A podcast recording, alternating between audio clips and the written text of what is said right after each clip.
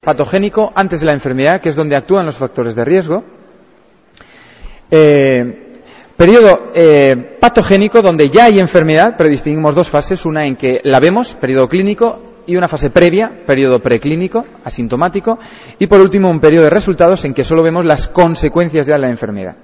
Según donde nos metamos con nuestra medida de prevención sanitaria, hablamos de prevención primaria, secundaria y terciaria. Primaria, vamos sobre los factores de exposición.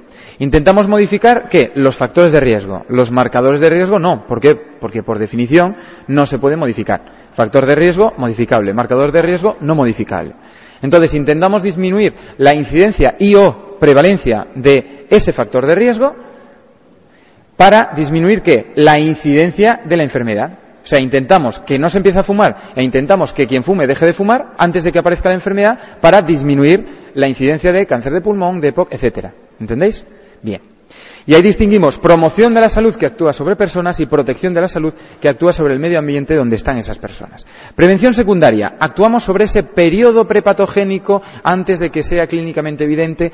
¿Con qué? Con pruebas de screening. ¿Para qué? Para hacer un diagnóstico precoz. ¿Por qué? Pues habrá que demostrar si es eficaz, pero en principio tenemos la asunción, por, por sentido común, de que si lo sabemos antes podemos poner remedio antes y podemos mejorar la calidad de vida o curarlo, etcétera, etcétera. Eso sabemos que en prevención sanitaria hay que demostrarlo. Vamos a demostrarlo con una serie de criterios que ahora vamos a ver. En la prevención terciaria, lo, que, lo único que intentamos es mejorar ese periodo de resultados, mejorar las secuelas. Eh, cuando ya hay enfermedad y hay secuelas de esa enfermedad. Protección de la salud. Ejemplo típico es la fluoración de aguas de bebida. Eh, solemos utilizar el fluorato sódico. Recordad que a una parte por millón, entre 0,7 y 1,2. Actuamos sobre el medio ambiente, sobre el abastecimiento público para que cada sujeto de esa comunidad por él mismo ya tome esa medida de, de prevención que nosotros estamos administrando de forma colectiva. Criterios de intervención preventiva. Tenemos que tener criterios para llevar a cabo intervenciones. No vale cualquier cosa. El refrán de más vale prevenir no siempre es cierto. Hay que demostrarlo. ¿eh? Vale más prevenir cuando se demuestra que compensa. ¿eh? Compensa desde el punto de vista de salud, de medicina y desde el punto de vista económico. Hay que, hay, hay que hacer una valoración conjunta de todo ello. La prevención primaria en general tenemos que tener la idea de que es la mejor opción siempre, siempre es mejor no llegar a tener la enfermedad que llegar a tenerla, ¿no? Por razones evidentes.